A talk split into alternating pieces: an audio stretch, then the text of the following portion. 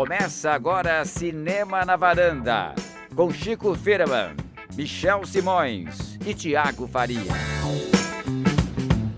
Varandeiras e varandeiros, mais um Cinema na Varanda, sou Michel Simões. Episódio hoje 223, um episódio hoje um pouco diferente, porque estou me sentindo muito estranho, porque estou sozinho na varanda, na minha cadeira onde eu sento religiosamente todos os programas, mas onde estarão os varandeiros? Cadê você, Tiago Faria? E aí, Michel, eu tô aqui falando de casa. No episódio passado eu fiz uma brincadeira, disse que eu tava gravando da minha casa, agora eu tô mesmo, viu o que aconteceu? Tá vendo? Foi. Nostradamus avisou. E você, Chico, tá por, tá por onde? Eu tô em casa também, na minha. Não na do Tiago, nem na do Michel e da Cris. Tô na minha aqui, gravando o Cinema na Varanda, né? Estamos aqui testando esse novo, novo formato. Pois é, né, Cris? Estamos aí online. Sim, no confinamento. Acho que todo mundo, ou boa parte dos nossos ouvintes, deve estar aí passando por essa quarentena, esse período um pouco difícil de ficar em casa em prol da saúde da população. A gente teve também algumas dificuldades, não só pela questão de. Sempre, sempre gravamos juntos na varanda, mas também outras questões particulares de cada um. Mas hoje finalmente conseguimos nos reunir e bater o papinho, mesmo que express, sobre alguns filmes e trazer um pouco de cinema para os varandeiros que estão sentindo órfão, como alguns comentários essa semana, né, gente? Pois é, mas estamos aí para matar essa saudade da galera. Vamos então começar com O Oficial e o Espião, que foi o primeiro filme que nós tínhamos prometido na semana passada, o filme que estreou no cinema antes da, do fechamento dos cinemas pelo país, né? Filme do Roman Polanski, que já teve bastante confusão, lembrando que foi o filme que foi indicado a 12 Cesares, ganhou o melhor diretor e, e a boa parte das mulheres que foram indicadas, como a Adele Haenel, atriz, se se incomodaram e saíram protestando, mas o filme estreou aqui no cinema e nós vamos ver se, o, se os varandeiros acham que é um filme que seja dos bons do Polanski, não valeu tanto a pena. Vamos ver qual a opinião de cada um dos varandeiros. Uma geral rapidamente sobre a sinopse. É um filme do século XIX em Paris e é um, é um caso bem famoso de uma das maiores injustiças da história da França. Um oficial judeu que acabou sendo perseguido por antissemitas e acusado de traição e o filme transcorre então com uma reviravolta do investigador descobrindo algumas coisas estranhas nesse caso. Tiago Faria, o que você achou de Oficial e Espião do filme novo do Polanski? Então, Michel, eu fui ver o filme já com aquela expectativa um pouco um pouco quase, quase abaixo de zero, né? Porque o Polanski hoje ele está sendo cancelado por tudo e todos e muita gente disse que esse filme ele fez um pouco para limpar a barra dele em relação às acusações que ele recebeu lá nos anos 70, todo aquele caso do, do, de, do estupro, que ele saiu dos Estados Unidos e foi impedido de voltar, e ele fez um filme resgatando um fato histórico um pouco para tratar da condição que ele vive e dos problemas que ele enfrentou com a lei e tudo mais. Eu achei que poderia parecer um pouco duvidoso, mas no fim das contas eu acho que ele conseguiu retomar uma história que é muito relevante, muito importante, e também buscar alguns traços ali que tem conexão com a trajetória dele, que no fim das contas me interessaram. Eu, eu achei um filme mais interessante do que eu esperava. Legal. O Chico, a Lucrécia Martel, que foi a presidente do, jurado, do júri de Festival de Veneza, onde o filme foi premiado, disse que eu não separo o homem da arte. Em cima do que o Thiago falou, você também não separa o homem da arte ou, ou uma coisa é uma coisa, outra coisa é outra coisa? O que, que você achou do filme? Então, eu, é interessante você, você, ter tocado nisso, porque eu acho que a, as pessoas têm se, se, têm se posicionado em relação ao filme como temos que entender que tem o lado do homem e tem o lado do artista, ou seja, estamos é, que entender os, essa, essa, esses dois lados e analisar separadamente, ou então não, temos que analisar o, o filme pelo viés de quem é esse diretor, que, o que ele fez e tal. Eu acho que nem, nenhum nem outro são exatamente certos. Eu acho que é importante a gente ter um, um contexto, saber quem é esse diretor e o que, e, e o que ele fez sim, e, mas ao mesmo tempo eu acho que também você não pode deixar se contaminar totalmente é, a sua visão do filme só por causa do. Só por causa não, mas por causa do, dos fatos pessoais, da vida pessoal do, do Polanski. Então eu acho que tem é, que encontrar um caminho do meio para poder analisar esse filme. Eu acho que as duas leituras são interessantes, porque o, mais, o, o público mais cinéfilo, que conhece a carreira do Polanski, que acompanha as notícias, tudo, pode realmente facilmente encontrar uma, o filme como uma forma de ele tentar estar fazendo um espelho da própria situação dele, como se ele fosse um, como é que vou dizer, um inocente sendo julgado pelo, por um crime que não cometeu e sendo levado para um júri, inclusive popular, né, mundial. Por outro lado, tem aquele público que não é cinéfilo, que vai assistir um filme, conhece os atores, vê a história, acha interessante, não, não tem a menor ideia do contexto de quem é Roman Polanski e, de tudo que se envolve, né? E como nesse formato, é para mim é um filme que funciona de maneira correta, é um filme que eu acho que tem uma sofisticação na direção, na, dire, na direção de arte, tem algumas cenas muito bem desenvolvidas. É, é, um filme que conta muito bem a história que ele quer se envolver. Você não acha, Cris, que ou sua opinião é totalmente diferente? Não, eu acho. Eu acho que é um filme. Ele é um filme correto, né? Não sei. Eu já já vi filmes do Polanski que me instigaram mais, assim, que, sei lá, esse aqui ele vai num, numa coisa que eu chamaria de, de correto, aquele filme bem filmado mesmo, com fotografia bacana, com bons figurinos, com a nata do cinema francês em termos de atores, né? Isso é bem interessante, como ele ainda consegue ter os bons atores do, do cinema francês, como Mathieu Malric, João do Jardim, Louis Garrel, e, mas cria muita polêmica entre as mulheres, entre as atrizes, como a gente viu no, no César. É, então, assim, os atores estão bem, as atuações estão boas. Eu não sei se eu fiquei tão instigada pela maneira como foi construída ali a história, porque, sei lá, para mim ficou um, uma grande epopeia da, da investigação da caligrafia, assim, durante um bom tempo do filme. Mas, mas sim, eu acho que é, sei lá, eu, eu acho que o Polanski até hoje ainda é um diretor eficiente, assim, um contador de histórias eficiente. Então eu acho que isso está contemplado no, no filme. Algo, algo a acrescentar? Você também acha que ele é eficiente?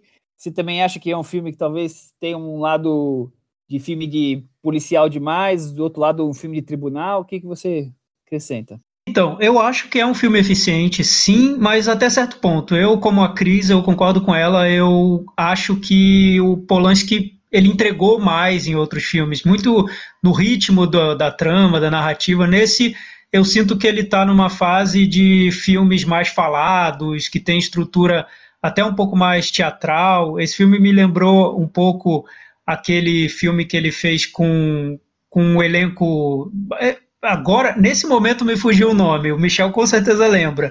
Mas da um filme que. Isso, exatamente, o Deus da Carnificina, que era um filme totalmente teatral.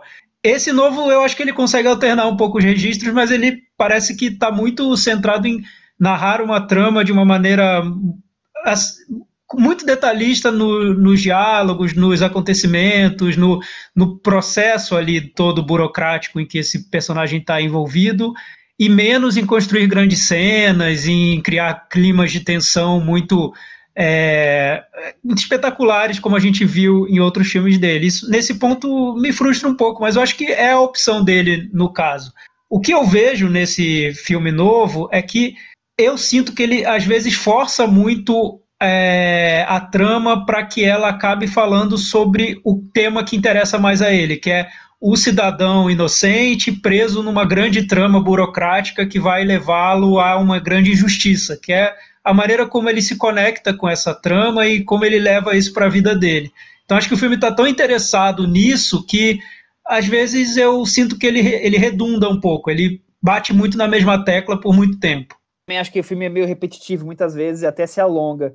E você, Chico, o que você acrescenta? Então, eu acho que a, a minha comparação mais mais imediata desse filme foi com O Pianista, que é um filme que eu, eu fazia essas reclamações todas que o Thiago está fazendo agora.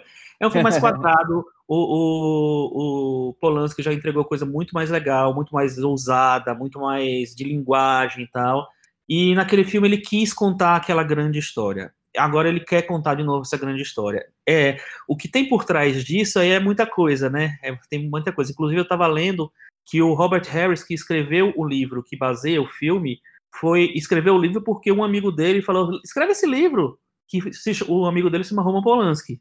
Então, ele que inspirou o, o autor do livro, o livro a escrever o livro que ele queria adaptar para o cinema já. É, o, o livro que baseia o filme, né? O, o, o, o Espião. Então, o, é, esse, essa vontade dele de contar essa história já faz tempo, é, e tem tudo a ver, eu acho, realmente com a situação dele. É, e eu acho que ele tenta fazer um filme mais clássico mesmo, um filme mais é, importante, mais grandioso. Então, ele não faz um filme ousado, ele não está interessado nisso. É, agora. fica meio formal demais, né? Exato. É, e como assim, ele, ele adapta uma coisa que, enfim, o, te, o nome do, do filme em francês é o nome do texto que o, que o Zola, né, que o Emile Zola faz e que é lido no final do filme, é, no, quer dizer, no final, mais ou menos pro final. Meio, no meio do filme. É, que é basicamente é um dos, dos, textos mais famosos da, da literatura, eu diria, do, ou da imprensa, porque saiu, na verdade, na, num jornal. É, e o caso, o caso Dreyfus, é o caso mais clássico é, do, do erro judicial. Então, é, você tinha que ter um, som, um tom um pouco mais sério, realmente, né, em relação a isso. Não pode ser que nem a gente falou da, na última vez que a gente falou do Polanski, que foi baseado em fatos reais, que a gente falou que ele já estava meio gaga. É, ele podia usar, era uma história mais simples, menor, mais farsesca tal. Então agora eu acho que ele tentou, ele ficou meio preso no projeto que ele tinha de fazer um filme sério. Eu, eu acho que uma pena também é a questão do a perseguição aos judeus naquele momento que é muito antes das duas primeiras guerras mundiais acaba se tornando até um assunto meio de lado porque a gente está tão focado na em toda a questão envolvendo o Polanski, né? Que essa coisa que dos judeus que poderia explicar o que vem depois com Hitler com tudo mais, acaba se tornando meio mar marginal, né? Magiando a, a, história, simplesmente não sendo um dos temas principais. Isso aí é o tema do, do livro, né? E é o é tema sim. do caso. É, é, é, o, é o, acho que o, ele está focado em contar aquele caso. É como se você adaptasse um, sei lá, um, uma história muito específica e o contexto é o contexto. Não, não, não vou entrar no contexto porque senão eu vou sair. E ele tem uma história longa para contar, né? Uma história bem grande para contar. Eu As acho décadas, ele... né? É, exatamente. E eu acho que ele faz, e é que ele quis fazer isso mesmo. No pianista, eu lembro que me incomodou muito do, do Polanski que tinha me entregue filmes tão ousados, né? O Inquilino, Lua de Fel, é, sei lá, filmes, O Bebê de Rosemary e tal de fazer um filme tão formal, tão. Mas assim, eu acho que era, era o momento que ele queria. Inclusive, eu acho que tem um paralelo bem grande, né, com, com o pianista, não só no formato, mas no, com o que aconteceu, porque o pianista também foi o filme que ele ganhou o Oscar de melhor diretor, né? É, todo mundo achava que o Martin Scorsese ia ganhar pelo Gangue de Nova York, mas foi o Polanski. E naquela, naquele momento foi a reação da academia, da, do, dos premiados, é, do, do, das pessoas que estavam lá assistindo a premiação, foi bem diferente, né? Foi todo mundo surpreso, mas surpreso pro bem, vamos dizer. Porque era um cara que estava contando uma história importante, um diretor importante, mesmo que fosse um diretor já foragido dos Estados Unidos. É, eu acho curioso como o Polanski, ele tem os altos e baixos, até porque ele tem uma carreira muito longa, né? E alguns filmes são muito formais, como a gente está falando, o pianista, como esse agora, e outros ele acaba sendo muito mais inventivo, né? E às vezes o filme funciona muito bem e outros nem tanto. Mas ele tem essa, essa gangorra, eu diria assim, né? Não, não, é nem por fases, a cada filme ele. Ah, agora é um filme mais formal, agora é um filme mais inventivo, agora é um filme mais teatral, quer dizer, ele não, não sossega um pouco com relação a isso. O mais, Thiago, vamos pro Metavaranda? Eu tenho uma pergunta. Opa! Por que, que vocês acham que esse filme ganhou o César? Por que, que o César comprou uma briga, né? É comprar uma briga, porque, na, na minha modesta opinião, não é um filme que seja um destaque na filmografia do Polanski, que de repente seja uma coisa assim, meu Deus, vamos encarar o mundo, vamos tomar essa, essa bordoada da mulherada e vamos dar esse prêmio para o Polanski. Valia a pena essa dor de cabeça? Eu acho que foi o nome Polanski, no caso, porque até o Retrato de uma Jovem Chamas eu acho que é um filme que tem uma direção mais interessante do que esse filme. Porque é, é, eu acho que isso, o que surpreendeu foi ver o Polanski num modo mais sóbrio, contando uma trama tão, de um jeito tão controlado e com um propósito tão claro do que ele queria fazer que talvez isso tenha convencido muita gente. E é um filme que tem um. um ele é, é, muito bem definido esteticamente no que ele quer fazer e onde ele quer chegar. O que eu acho que provocou indignação ali é que, para mim, é claramente um filme que o Polanski usa como uma defesa dele próprio. E ali, naquele contexto, isso pegou muito mal. Me surpreende muito mais ele ter ganho o prêmio em Veneza do que no César, porque eu acho que o César, inclusive, foi um dos motivos da turbulência toda, é um, a diretoria era uma equipe muito velha, muito antiga e muito tradicional. E aí, sim, pelo nome Polanski, pela importância do caso Dreyfus, é, junta tudo isso e, e premiável. Que eu, eu, acho completamente um erro comparado com outros filmes que nós já vimos aí, que são muito mais inventivos ou muito mais, direções muito mais interessantes. Veneza, que para mim é, uma, é a grande surpresa, porque é, uma, é um núcleo bem pequeno de pessoas, dos jurados, e ali como segundo prêmio principal, para mim foi a grande surpresa. Não acho que seja um filme tão impactante assim. Chico? Inclusive, a gente falou semana passada, eh, deu informação equivocada. A gente falou que ele ganhou o prêmio de direção em Veneza, ele ganhou, na verdade, o grande prêmio do júri. Júri, isso. É, Se falamos e... errados, desculpem. mas eu acho que tranquilo.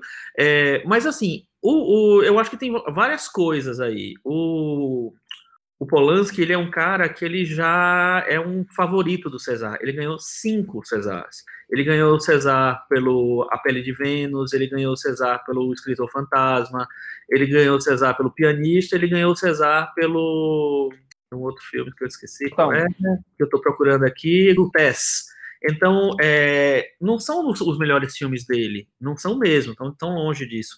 Eu é, adoro o Tess.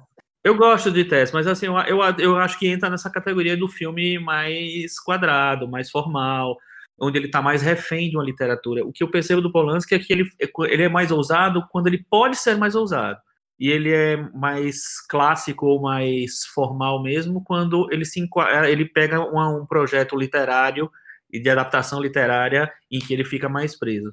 E também eu acho que com essas intenções de falar um pouco sobre sobre justiça, o que é. Eu não sei se, se, se o, o filme faz um paralelo muito fiel à, à história dele, porque é um caso bem diferente, né? Mas eu acho que o que tem essa, essa coisa de questionar as decisões judiciais. Eu acho que é o, é o foco da, da questão dele. E em relação ao Cesar é isso. Eu acho que eles, eles são meio, meio coxinhas, eu acho, nas escolhas também, sabe? Então, não são os filmes mais ousados franceses que ganham, são os filmes mais formais. Então é, é, mais ou menos o que acontece aqui no nosso Grande Prêmio de Cinema Brasileiro, é mais ou menos o, que acontece né? no Oscar. Exatamente, eu acho que tem, tem uma coisa mais, mais coxinha. Às vezes eles dão uma despirocada, mas não é sempre não. O que eu acho interessante no filme é que ele pega um caso histórico e traz para os dias de hoje, sem precisar fazer um filme que seja ambientado hoje ou com toques muito modernos e tudo mais. Mas quando ele fala de erro judicial, quando ele trata de preconceito na França, no caso com os judeus naquela época, né, antes da, da Primeira Guerra até, ele está trazendo todos esses temas para os dias em que a gente está vivendo, um momento que tem muitas tensões com migrantes na França. A gente viu recentemente um filme como Sinônimos, que também acaba tratando um pouco desse assunto, mas nos dias de hoje. E essa questão do, do linchamento sem é, sem ter um cuidado ali com, com o caso e uma investigação profunda e simplesmente uma decisão equivocada que leva ao fim de uma carreira, fim de uma reputação, também é um tema muito atual. Então, acho que o interessante é como ele traz essa trama para os dias de hoje, relacionando também com a trajetória dele, com o cinema dele, mas mostrando como isso está tão arraigado ali na cultura francesa e europeia. Isso também pode ter sido um motivo que provocou interesse no filme. Me incomoda um pouco ser um filme que eu acho engessado ali na, nas intenções dele e eu acho também muito repetitivo. Eu tiraria meia hora ali do filme fácil, mas eu entendo que a intenção dele é mostrar como aquele caso foi penoso, como demorou para se desenrolar, como aquele personagem ficou preso na teia burocrática toda que se formou, e o filme entrega isso. É, talvez eu esperasse um pouco mais dele, não sei. Eu acho e continuando só o que o Thiago falou, eu também acho que o filme, é, tudo bem, ele realmente ele, ele é meio quadrado, mas ele, ele é um bom filme. Eu acho ele um, um filme que muito eficiente, assim, na maneira como ele como ele tenta é, traduzir aquele caso, contar aquele caso que é tão relevante para a história francesa e para a história da justiça no, no, mundo todo. Então eu acho que ele tem uma coisa mais impostada, tem uma maneira mais, é, mais clássica de, narra, de narração que talvez se, se a gente ficar cobrando muita ousadia, talvez não seja a, a intenção desde o começo, não, não seja essa, né? Então, eu acho legal. Eu acho que tem cenas interessantes, assim. A, a, a parte toda da, do Eu Acuso, né? Que é o, a carta do, do Zola, eu tinha visto recentemente, recentemente não, há alguns anos eu vi um filme chamado A Vida de Emile Zola, que foi que um, o ganhador do Oscar de melhor filme em 1937 e que na verdade o foco dele é a, é a história, obviamente, do, do Emile Zola e é, o, o, ápice, né, o, a coisa mais, o clímax do filme uhum. é justamente o, o, o, Eu Acuso. Então foi um negócio muito emocionante ver aquilo no, no, cinema. Foi a primeira vez que eu vi.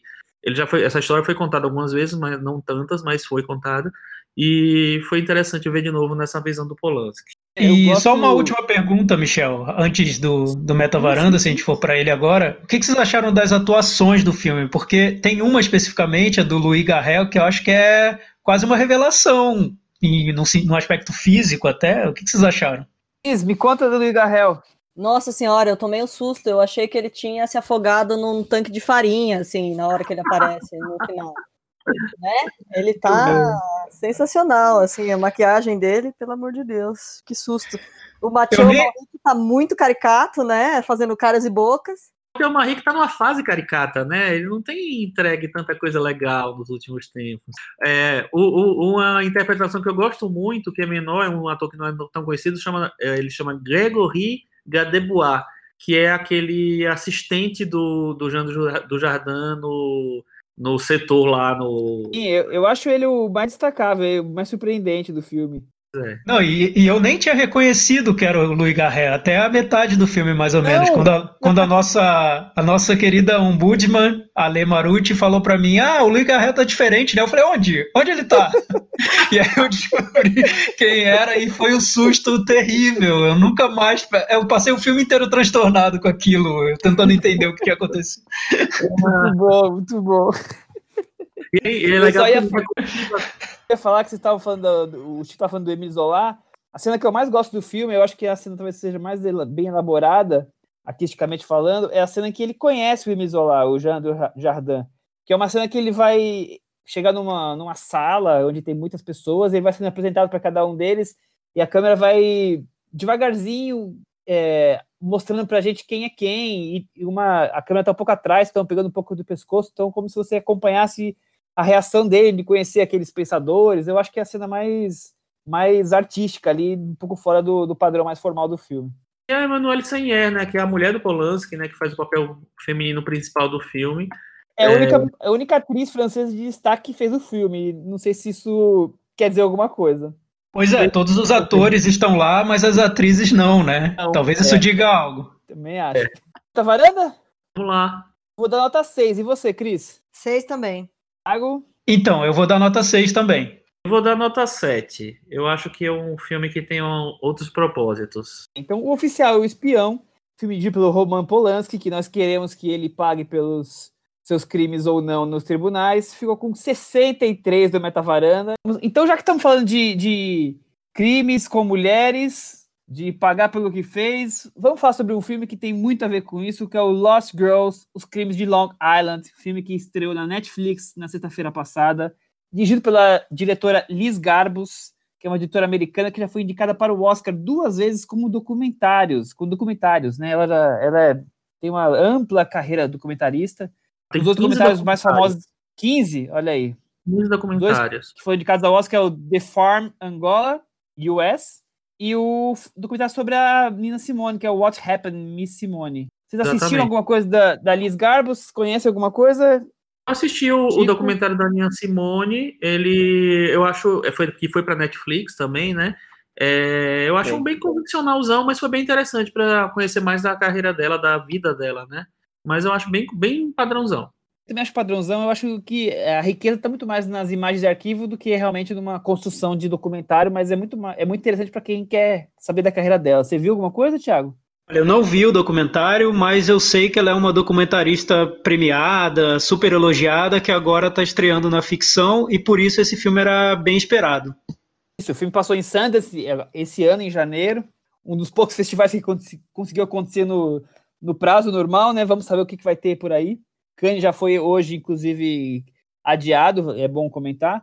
A sinopse de Lost Girls é a história real da luta de uma mãe sobre o padeiro da filha desaparecida, que resulta na polícia encontrar vários corpos de outras garotas. Será que estamos diante de mais um caso de serial killer, Chico Firman? Pois é, eis a questão, né? Quem assistir vai descobrir. É, a mãe que você falou, quem faz é a Amy Ryan, que é uma atriz que tem feito muita coisa nos últimos anos. Ela foi indicada ao Oscar pelo filme que o Ben Affleck fez, né? Que é o Medo da Verdade, se não me engano, no Brasil, né?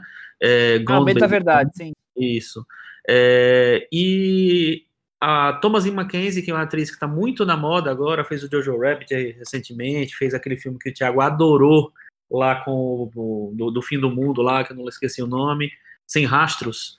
É, e ela, ela tá nesse filme faz, faz a filha dela, não a que desapareceu, a outra. É, é um elenco interessante, né? E dá no filme interessante, ô, Thiago? Olha, Michel, eu gosto da proposta do filme, que é o de tratar um caso real com, de uma maneira mais íntima, mostrando a realidade daquelas personagens, e por isso eu acho que o filme tem uma abordagem bem diferente do que seria se ele fosse um documentário. Dá para entender por que ela quis usar recursos de ficção para contar essa trama. É, eu, eu sinto que o filme quer ir além do que seria um típico filme policial, filme de investigação, que ele quer mostrar muito mais uma luta feminina que se trata, no fim das contas, de uma guerra perdida e que isso traz grande angústia para as personagens. Eu não sei se a diretora ainda consegue, tem, tem todo esse, esse arsenal dela ali de estilístico e tudo mais para conseguir ir fundo nessa trama. Mas a intenção é, é interessante sim. Eu esperava que, que ela fosse mais fundo nos personagens e que fosse além do que eu vejo como lugares comuns do gênero, mas a intenção é interessante. E você, Chico, ficou com essa impressão também? Você gostou? Então, não, na verdade, eu, eu achei interessante é, a escolha da, das atrizes. Eu acho que, concordo com o Thiago, eu acho que ele, ela tenta aproveitar essa discussão feminina que tem, tem um momento. Acho importante isso, né, ser feito, isso acontecer. Só que eu acho que ela não tem muito. É, não sei se, se, sei lá, ela não tem tanta experiência na ficção, né? A primeira ficção dela, ou se ela não consegue realmente traduzir todas as coisas que fariam um filme um pouco mais é, interessante em termos de linguagem, em termos de narrativa, não, porque, porque para mim o filme é basicamente um grande supercine é, com um elenco mais conhecido, entendeu? Eu acho que a, a dinâmica de as coisas não sendo descobertas, sabe, o, a, o thrillerzinho da do, os mistérios sendo revelados assim aos poucos, eu acho que é um, um, o esquema que ela faz isso é muito tradicional e muito meio pobre mesmo. Eu para mim ficou claro que ela quis fazer um filme completamente distante de algo como The Killing, por exemplo, que ela não estava não muito preocupada com a investigação. Ela não faz um filme que o, o foco é a polícia muito ativa, muito efetiva e descobrindo os detalhes, pelo contrário mas por outro lado ela não consegue desenvolver tão bem esses personagens femininos que ela se propõe a torná-los tão vitais na história, né? Principalmente, claro, o caso da mãe. Então fica nesse meio, meio termo, né? Quer dizer, é, ela dá toda a importância para a questão feminina, tem que ser, é muito interessante ter esse viés, mas ao mesmo tempo ela fica naquela coisa, Gabriel Byrne para cá, a personagem se, se relacionando com as filhas, se relacionando com as outras parentes de vítimas, e acaba não desenrolando muita coisa. Eu acho que ele fica meio truncado ali como, como história. O que mais me chama atenção no filme é uma cena específica que, que tá ali na, na parte inicial do filme, quando as garotas todas se. as familiares se reúnem e falam que sempre que tem alguma vítima, é sempre. a imprensa sempre trata elas como a garota de programa, a prostituta, e nunca dando um valor como uma, uma vida que se foi, sabe? Eu acho aquela cena muito, muito forte, muito poderosa, e talvez seja o grande momento do filme nessa coisa de trazer a questão feminina para o patamar que ele merece. Eu, acho que tem, você tem razão. É, eu, a minha impressão é que os, as personagens que todo mundo concordou que é, poderiam ser bem melhor desenvolvidas, eu acho que elas ficam muito em função da traminha policial e ficam meio que subjugadas a essa trama, entendeu? Então acho que não, o filme meio que se diminui o interesse para mim. Eu acho que só saber o que está acontecendo, o que coisa, para mim não é um negócio tão legal assim. Pois é, eu acho que o filme tem uma agenda bem definida, né? O que ele quer falar e sobre o que é o filme e onde ele se coloca nas discussões mais atuais sobre feminismo, condição da mulher. Então é um filme que é claramente sobre como a mulher ainda é tratada muitas vezes como uma voz que não tem muita credibilidade nas discussões, que ah, numa investigação policial a voz do homem tem um, uma força, infelizmente, ainda muito maior e que a mulher sempre é, é tratada como, como uma voz menor, né? uma voz que não merece ser ouvida. E nesse caso é uma mãe que está tentando mostrar para a polícia que a investigação do caso do desaparecimento da filha dela é digna de nota, né? que, filha, que esse caso deve ser investigado.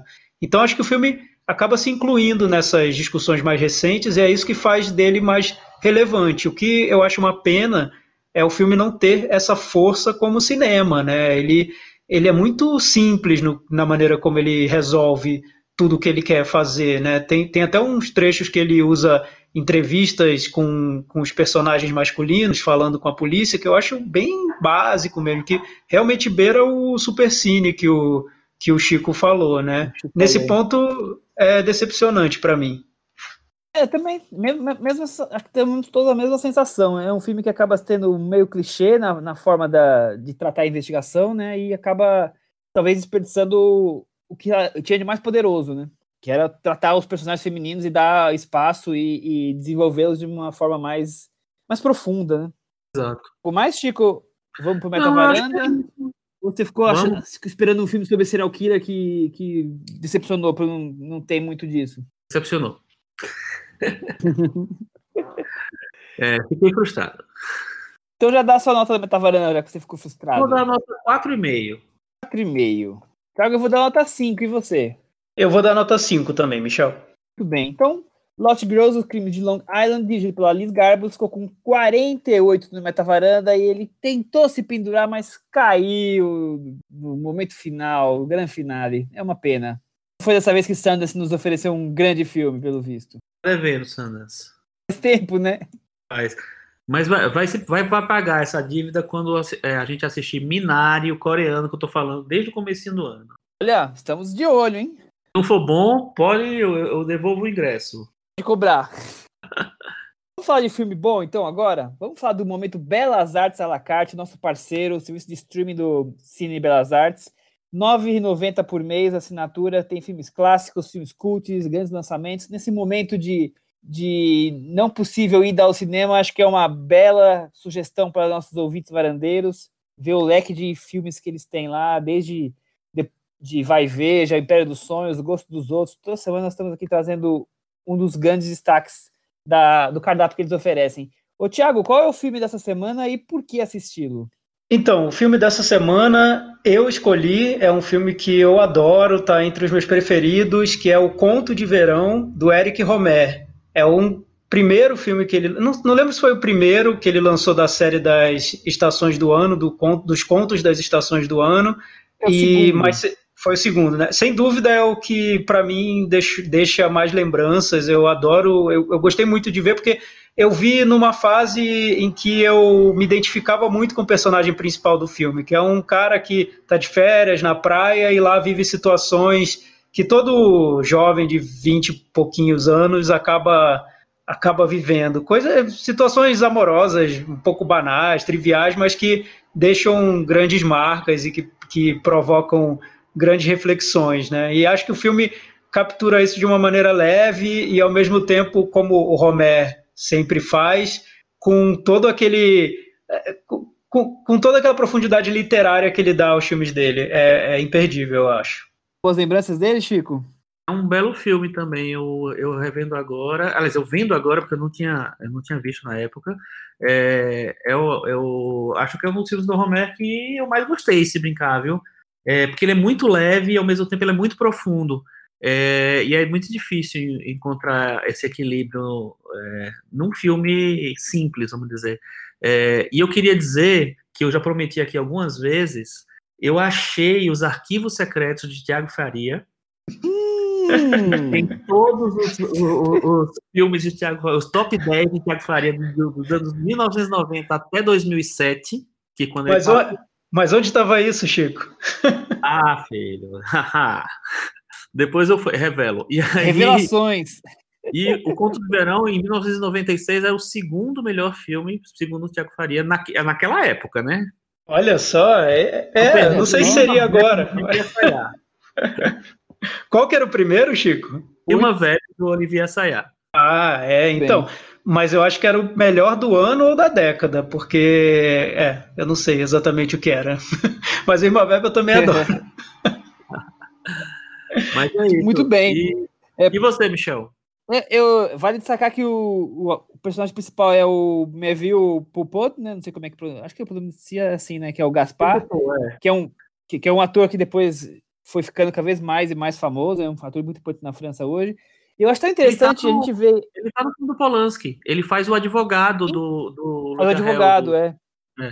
E, e 24 anos depois, você assistir esse filme, com todas as diferenças da, da, da sociedade, e mesmo assim continuar enxergando as mesmas inquietudes é, da, da, adolescência, dos romances, as mesmas idas e vindas, possibilidades, a coisa que é sentimental, é carnal, mas também pode ser meio planejada demais, estratégico. Eu acho muito interessante como ele consegue desmembrar essas relações com três mulheres diferentes aí, amizades e, e casos amorosos que as três mulheres que estão ali em volta do Gaspar durante esse verão.